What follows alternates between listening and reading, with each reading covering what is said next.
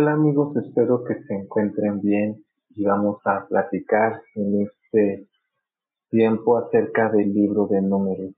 Y quería preguntarte si tú sabías que Dios tiene planes muy especiales para tu vida.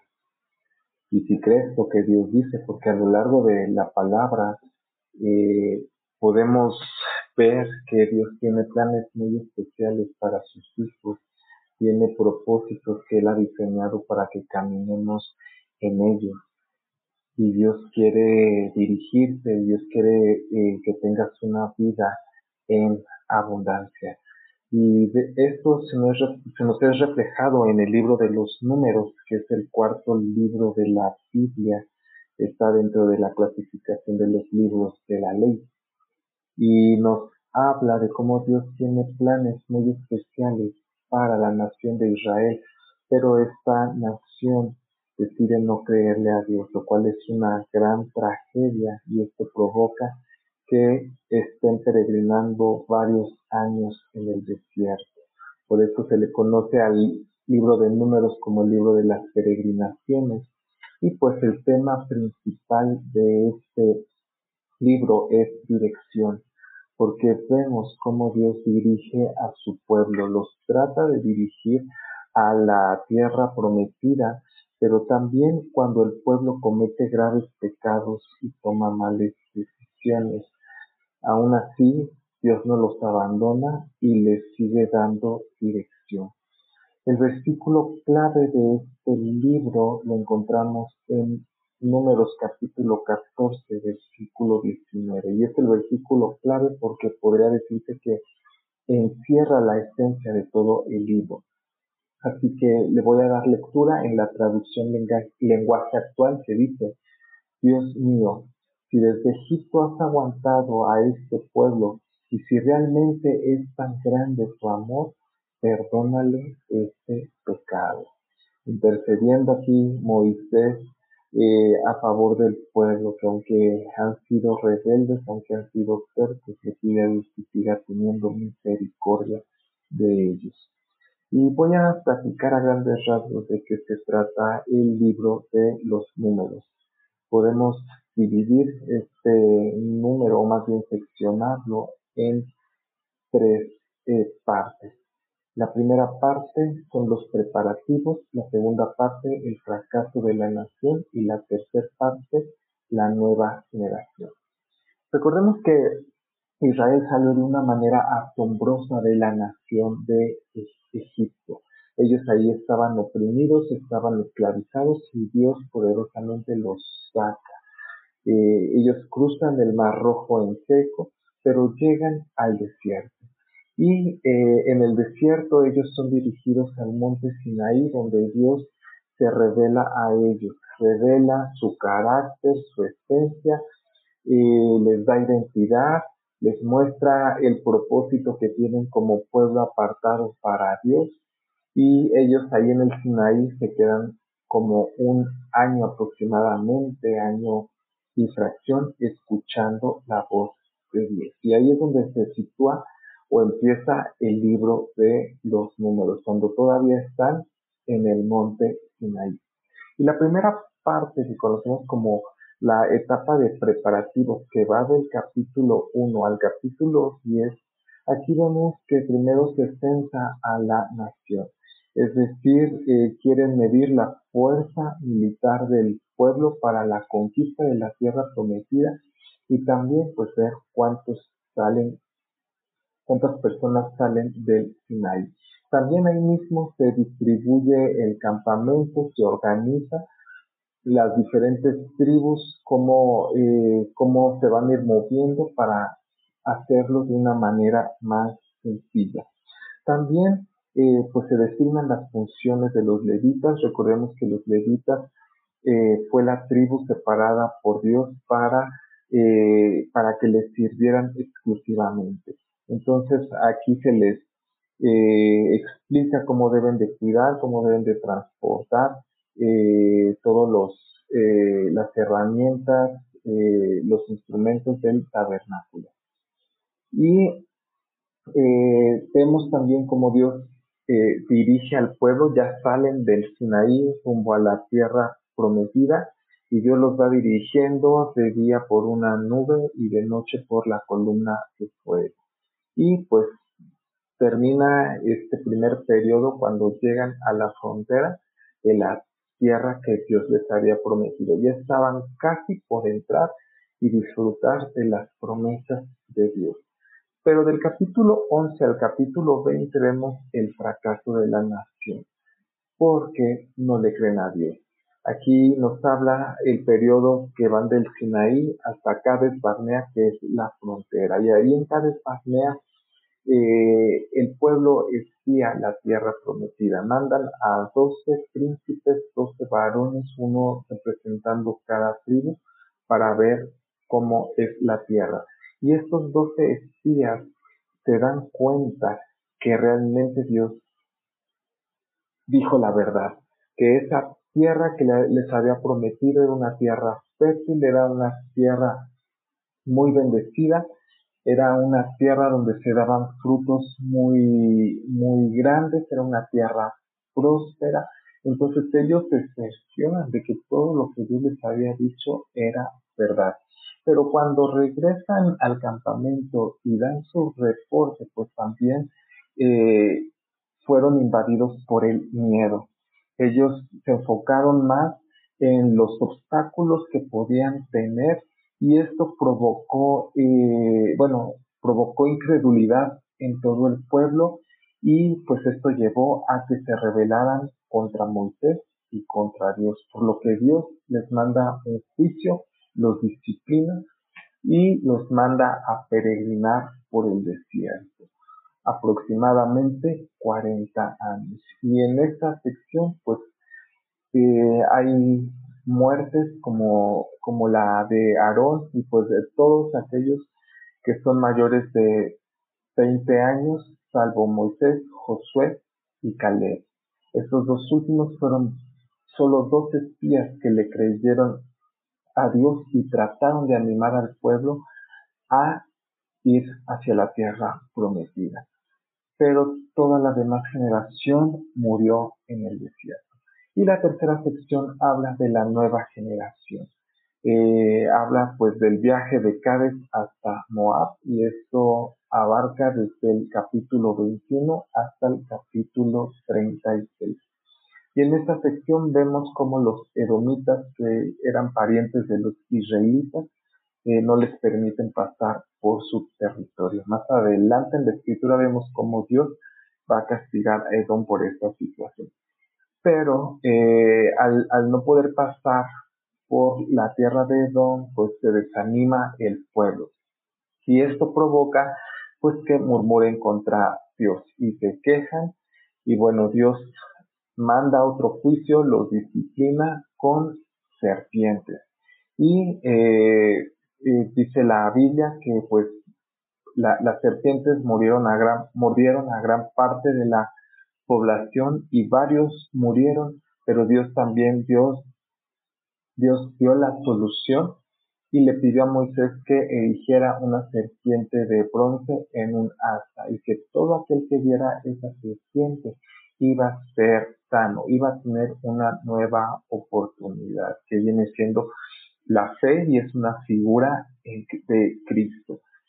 Y bueno, también en este, en esta última parte de números nos hablan acerca de la historia del profeta Balaam, un profeta corrupto, es cuando ya Israel llega a Moab y eh, el rey Balak, eh, al tener miedo de los israelitas, este, le pide a Balaam que los maldiga, pero pues Balaam, eh, este profeta corrupto, pues eh, nos enseña que Dios es soberano y finalmente pues lanza una palabra de bendición para los israelitas. Después de la historia de Balaam tenemos el censo de la nueva generación y posteriormente nos habla acerca de diversas leyes relacionadas pues, para la entrada a la tierra prometida, leyes respecto a herencia, eh, leyes respecto a a votos, las ciudades de refugio se vuelven a repetir acerca de las fiestas, que ya lo habíamos visto en en Levítico y todo esto son preparativos para la conquista. Y eh, finalmente, pues vemos que eh, Israel conquista la tierra del lado este del Jordán y se hace la distribución con eh, dos y media tribus de Israel. Y a grandes rasgos de esto nos habla el libro de los números. Y reflexionando en todo, eh, eh, en todo lo que habla este libro, podemos concluir que hay situaciones que nos impiden tener una vida abundante. Recordemos que Dios o Jesús nos dijo en, el Evangelio de Juan capítulo 10 que Él ha venido para darnos vida y vida en abundancia. Y Dios, como iniciamos eh, esta enseñanza, Dios tiene planes muy especiales para ti. Dios quiere que tengas una vida abundante en Él.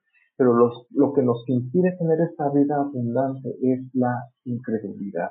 Es el no confiar en lo que Dios ha dicho no creerle a, a, Dios sus promesas, no ser paciente eh, y, y, esperar en lo que, que se cumpla lo que Dios ha dicho de nosotros. Entonces la incredulidad nos impide disfrutar de esa vida abundante, también el no comprometernos totalmente con Dios. Eh, el pueblo de Israel no se comprometió con la causa, que era conquistar la tierra prometida, ellos quisieron regresar a Egipto. Y Dios los disciplinó, Dios los castigó, y por no quererse comprometer a cumplir los propósitos de Dios, pues esa generación fue desechada.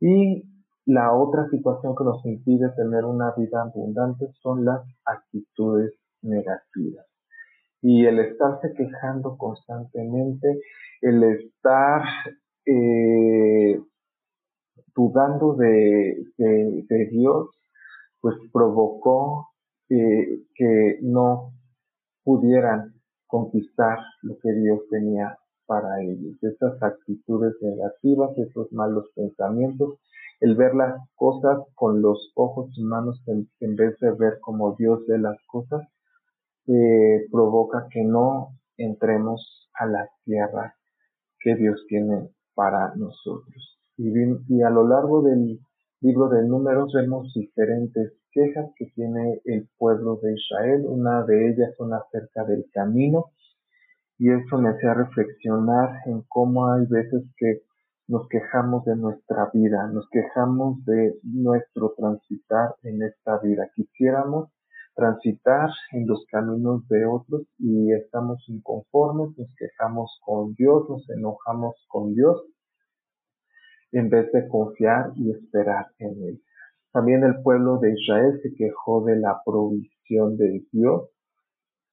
Dios les daba lo que ellos necesitaban en ese momento. hay veces que nosotros nos quejamos de lo que Dios nos da en vez de ser agradecidos y no nos damos cuenta que Dios no, no, nos da lo que realmente necesita nuestra vida, nuestro ser, nuestro espíritu, nuestra, nuestras emociones, lo que necesita nuestro cuerpo. Y, y porque Dios es sabio. Y el pueblo de Israel se quejó del alimento, pidió carne. Cuando Dios les da carne y les cumple su capricho, ellos abusan de la provisión y esto trajo pues enfermedad, al, al pueblo. Entonces, yo soy muy sabio y por eso hay, hay cosas que no nos da, porque sabe que vamos, quizá vamos a abusar de ellas y va a provocar un mal para nuestra vida. Otra de las cosas que se quejaron fueron de los gigantes, fueron de los obstáculos. ¿Y cuántas veces también nosotros en medio de las dificultades eh, nos quejamos de, de Dios, eh, no le creemos, nos queremos apartar de, de, Él.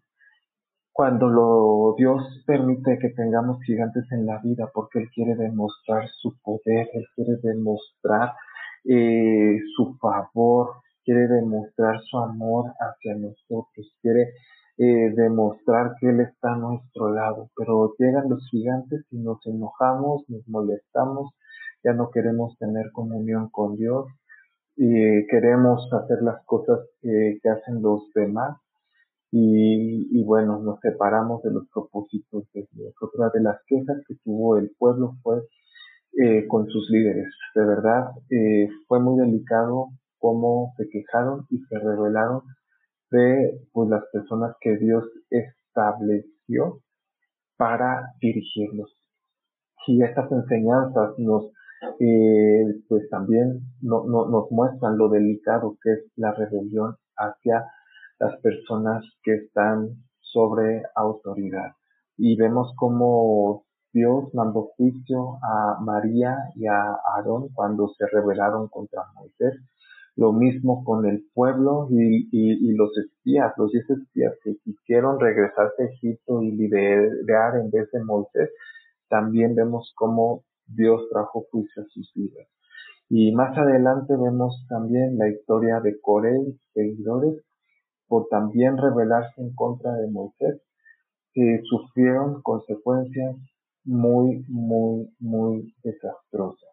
Por eso debemos de tener cuidado de no quejarnos y de respetar a nuestros líderes.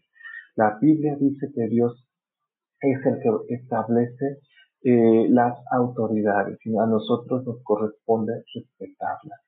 Sabemos que nuestras autoridades se llegan a equivocar porque son humanos, pero lo que nos corresponde a nosotros es orar por ellos y apoyarles en lo que podamos, pero es muy delicado la rebelión hacia las autoridades que Dios ha establecido. También hubo quejas acerca de la disciplina y también muchas veces nosotros nos quejamos cuando Dios nos disciplina.